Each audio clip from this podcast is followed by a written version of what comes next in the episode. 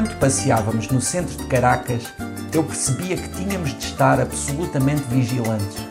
Qualquer detalhe poderia ser uma ameaça. Depois de visitarmos a Galeria de Arte Nacional, quando passávamos diante do Liceu Andrés Belho, o senhor que me acompanhava contou-me que estudou ali. A sua expressão continha um brilho que mostrou com muita clareza que houve um tempo diferente deste. No topo do Cerro Ávila, parecia mais fácil pensar a cidade.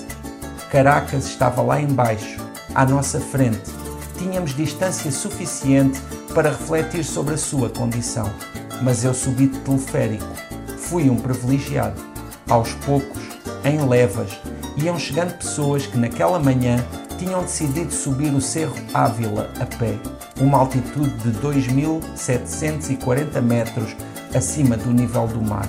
Com toda a certeza, a experiência dessas pessoas era muito diferente da minha. Levavam no rosto a dureza do seu esforço.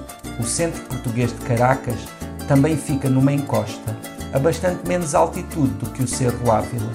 Esse é o ponto de encontro de uma comunidade de várias gerações e que, mesmo quando já têm dificuldade de separar a língua portuguesa da castelhana, nunca esquecem a sua origem. Saibamos nós, em Portugal, lembrarmos-nos sempre deles. Estes imigrantes portugueses, a sua extraordinária gentileza, são uma parte enorme da memória que guardo da Venezuela. E os enormes engarrafamentos, as favelas na beira da estrada, até perder de vista, a alegria das pessoas nos momentos em que se sentiam seguras e, claro, as arepas. Hei de regressar a Caracas. Tenho a certeza, hei de regressar a Caracas.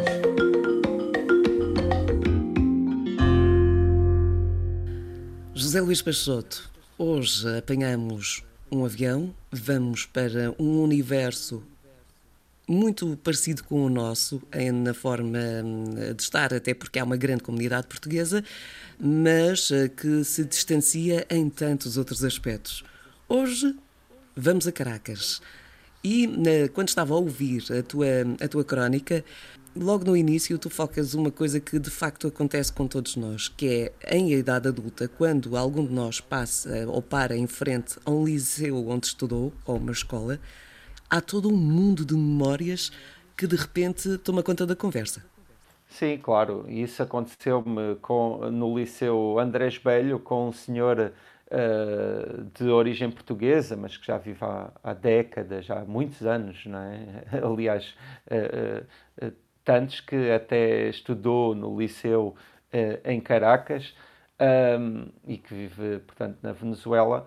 Uh, e, e, e, ali, para mim, esse foi um momento bastante forte, porque realmente na Venezuela, a Venezuela é uma viagem no espaço, mas também é uma viagem no tempo, não é? Por conta de, pronto, de, das grandes diferenças de, de, que se vivem ao nível sociopolítico na, naquele país e também a forma como uh, o país uh, lida com isso.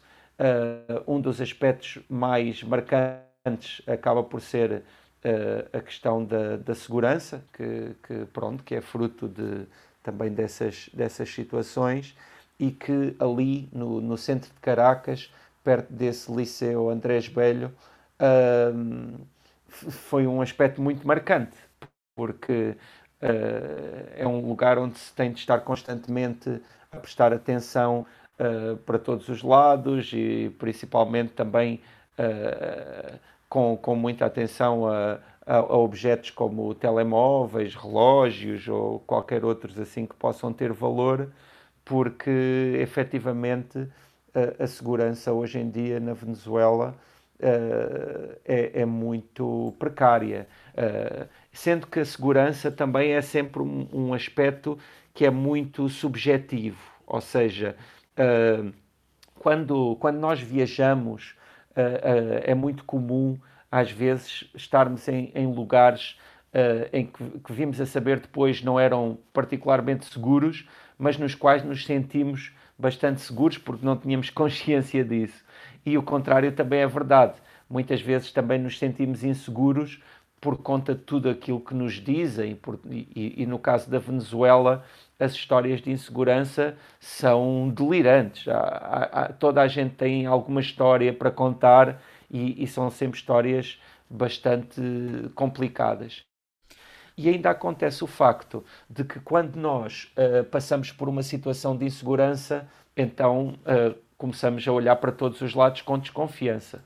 Claro. Eh, entretanto, não te ficaste apenas por essa zona, fizeste uma subida de quase 3 mil metros acima do mar, mas devo dizer-te, José Luís Peixoto, que és um atleta, foste teleférico. Claro, claro.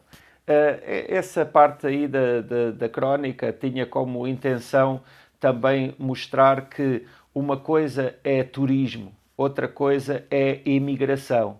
Ou seja, eu que visitei a Venezuela e, no caso concreto, Caracas, durante pouco mais de uma semana, só consigo imaginar o que é que é a vida de quem realmente vive lá, de quem está lá todos os dias e de quem depende não é, de, da realidade da Venezuela para, pronto, para, para sustentar a si e a sua família. Uh, e ali, no caso de, do Cerro Ávila, falei desse detalhe como um, um, aspecto simbólico, porque efetivamente eu fui teleférico, que na verdade dá vistas extraordinárias, o que não pode ser comparado com as pessoas que, que seguem, que sobem o, o, o cerro a pé e, e, que eram muitas naquele dia, se não estou em erro, era um domingo, e, e que pronto, e é, é uma subida que, que, impõe respeito. E esse Cerro Ávila é, é lindíssimo porque, para um lado, tem a vista sobre Caracas e, para o outro lado, tem, tem uma vista enorme sobre, sobre a natureza. Num outro aspecto, e até porque já focaste, e é impossível falar de Caracas sem falar sobre o Portugal que ali existe, uh, e também o falaste ou mencionaste na crónica, um, durante uma semana em que estiveste em Caracas, depois, quando vais ao Centro Português de Caracas, é como uh, encontrar Portugal novamente.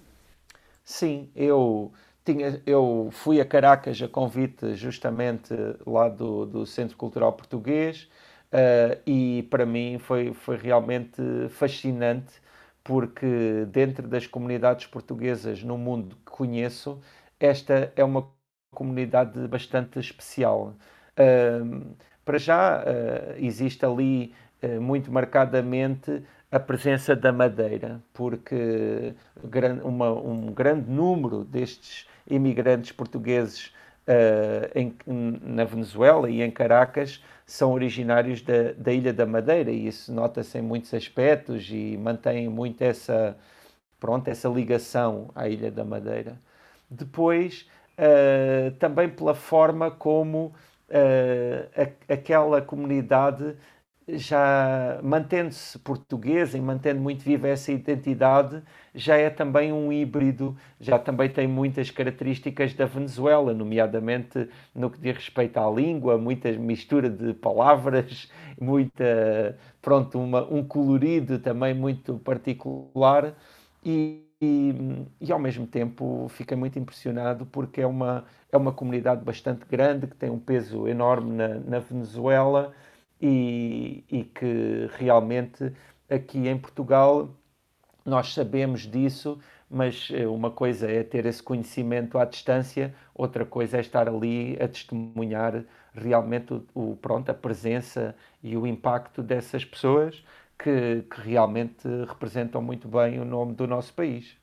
Olha, foi fantástico viajar contigo até Caracas, eh, uma cidade que eu desconheço, mas de onde conheço muitas pessoas, eh, porque Sim. lá está, é a ligação Madeira, eh, e Sim. da qual já ouvi tantas histórias, as menos boas e as extraordinárias. Quando se fala da Venezuela, há sempre dois polos de conversa. Lá está a questão da insegurança e de outros aspectos menos bons da vivência naquele país, sim. mas depois há uma série de histórias e há uma, série, sim, há uma vitalidade naquelas pessoas que é quase inigualável. Um dos aspectos fantásticos desse país é a comida.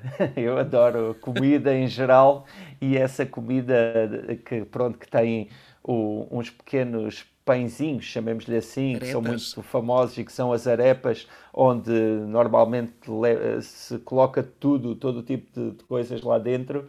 É, é realmente muito boa e acho que muito de acordo aqui com os nossos paladares também. E, e claro, e, e, há, e, há, muita gente boa, não é? Como acontece um pouco por toda a parte, mas ali muito particularmente e também por ser uh, gente que tem vivido por tant, tantas dificuldades e tem atravessado tantos obstáculos, uh, sente-se que existe essa, essa resiliência, que existe essa capacidade não é, de, de, de aguentar e pronto, e infelizmente nos últimos anos também muita gente tem saído da Venezuela, uh, muitas vezes não por vontade própria, mas por força das circunstâncias, mas uh, aqueles que, que ainda lá continuam também são pessoas que, que, pronto, que têm essas características não é, bem vincadas de, de, serem resistentes e também de, sendo onde, onde, quer que tenham nascido, tenha sido em Portugal ou em, em, em Espanha, na Itália, ou, também há uma comunidade enorme de galegos, também, mesmo que as suas origens sejam diversas, são gente que já tem uma grande relação com aquela terra. Olha, foi fantástico ir contigo até terras de Simão Bolívar. Na próxima semana temos um outro destino. Ficamos por aqui no que diz respeito a tanto mundo. Para si que está a ouvir, se não quiser perder as próximas conversas, o melhor é subscrever o podcast. Até à próxima semana.